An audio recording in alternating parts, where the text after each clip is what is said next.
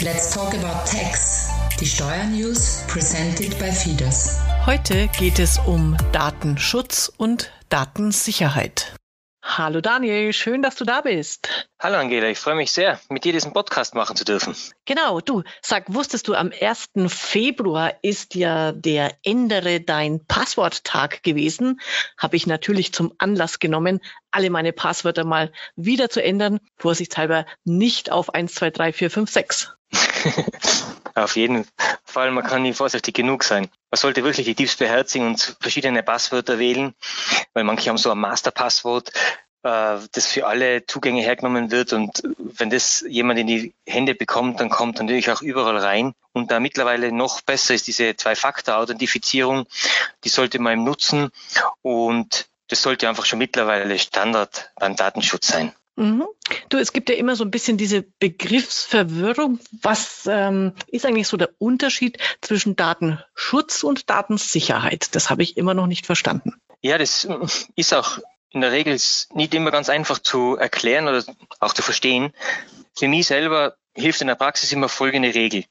Datenschutz, da geht es darum, darf ich bestimmte Daten zu einem bestimmten Zweck verarbeiten. Das betrifft mich als Steuerberater, als Unternehmer. Da geht es um Thema Datenschutz. Und die Datensicherheit ist, mit welchen Maßnahmen schütze ich die erhobenen Daten, also sprich die Daten, die ich eben habe, wie schütze ich die vor fremden Zugriff? Und das ist aus meiner Sicht eine ganz einfache Regel, um diese beiden Begriffe miteinander zu unterscheiden. Okay, hast du da nochmal ein konkretes Beispiel für mich? Ich als Steuerberater habe ja in der Kanzlei unzählige Daten von Kunden, auch personenbezogene schützenswürdige Daten und da kommt bei uns in der Kanzlei nur die Zwei-Faktor-Authentifizierung vor. Das heißt, von uns kann man auf, die, auf den Server in die Kanzlei nur einsteigen mittels Passwort und mittels Zwei-Faktor-Authentifizierung.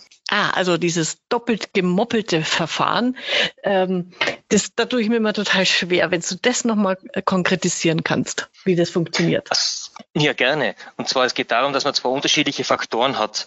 Man hat einerseits ein Passwort und andererseits ein Token.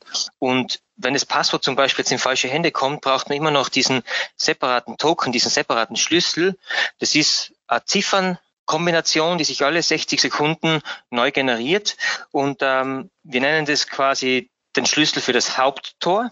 Dieser, dieser diese zwei Faktor, dieser, dieser Token, der sperrt das Haupttor auf und dann braucht man noch den Benutzernamen und das Passwort, um dann durch das wirkliche Eingangstor hindurchzukommen. Und ohne diesen Token ist einfach unser, unser Server nicht erreichbar. Ja, das ist dann einfach wie ein toller Tresor, wenn man es immer bei diesen wunderbaren Banküberfallsfilmen sieht, wenn die da versuchen reinzukommen. Sehr spannend. Äh, und trotzdem liest man ja aber immer wieder von Hackerangriffen. Wie kann man das jetzt verhindern? Ja, du hast jetzt gerade das Thema Bank aufgegriffen. Also ich bin der Meinung, nur die Dummen überfallen noch eine Bank. Es ist wirklich etwas Gefährliches, da erwischt zu werden. Und äh, der Überfall der nicht verfolgbar ist, weil er durch irgendwelche Server von irgendwo auf der Welt passiert. Das ist einfach das Thema momentan mit der Datenverschlüsselung. Und das sind die häufigsten Ursachen für den Datenverlust. Das hat man jetzt dann auch in den Homeoffice-Zeiten sehr oft gelesen, dass die Firmen sehr darunter gelitten haben. Ähm, es geht da um die Cyberkriminalität, da wo Verschlüsselungstrojaner eingeschleust werden ins Unternehmen und durch Unachtsamkeit oder Unwissenheit von Anwendern werden die einfach gestartet und dann überschreiben die sämtliche Daten. Und unabhängig davon, natürlich hört man auch immer wieder jetzt von Stürmen oder Katastrophen, also Zerstörung von Daten durch Umwelteinflüsse. Aber die Cyberkriminalität, die ist einfach äh, sehr stark steigend und mit denen, dem Thema muss man sich wirklich auseinandersetzen, weil man sagt ja mittlerweile, Daten ist das neue Gold und ähm, da muss jedes Unternehmen wirklich Geld und Know-how in die Hand nehmen, um diese Daten zu schützen. Ja, super. Ähm, du hast ja gesagt, das doppelt gemoppelt gilt für diese externen Angriffe. Äh, das funktioniert gut. Was meintest du nochmal mit Inkompetenz oder Unachtsamkeit der Anwender? Ja, das, ähm, diese, das Einstieg bei uns mit der Two-Factor-Authentifizierung mit dem Passwort, das ist ja ein quasi Remote-Einstieg von, vom Homeoffice aus zum Beispiel von außen. Aber wenn jetzt an die, unter, im Unternehmen ein Mitarbeiter E-Mail bekommt, dann ist ja das E-Mail quasi schon durch das Haupttor durch und ist im Unternehmen. Und diese diese, diese Verschlüsselungstrojaner, diese gefakten E-Mails, die sind ja mittlerweile schon so gut, dass man sie von normalen E-Mails kaum unterscheiden kann. Der Grund liegt darin, habe ich mal gehört, dass die Cybersoftware zuerst den E-Mail-Verkehr zwischen den Personen checkt, um dort eben dann diese Wörter, Sätze und Anreden, die immer in diesem speziellen Kontext vorkommen, heranzuziehen und dann erst das E-Mail zu schreiben. Und aufgrund dessen, dass der Anwender glaubt, dass das von einer zuverlässigen Quelle ist, weil auch die Absender-E-Mail-Adresse die E-Mail-Adresse ist, von der ich das E-Mail normalerweise immer wieder bekomme, fällt man halt relativ oft oder kann man eben relativ oft drauf reinfallen. Und meistens aber erst merkt man danach, dass das E-Mail dann doch ein paar Haken hat, aber meistens dann, wenn es der Link geöffnet ist oder wenn der Anhang geöffnet wurde, dann ist es meistens leider schon zu spät. Ja, hast du völlig recht. Ich kenne das. Mir fällt gerade ein, ich kriege ganz oft so DHL oder andere Paket-Mails ähm, nach dem Motto, klicken Sie hier, um Ihre Bestellung zu verfolgen. Da bin ich beinahe schon ein paar Mal drauf reingefallen, dass das nicht immer ein Paket ist, das man gerade erwartet.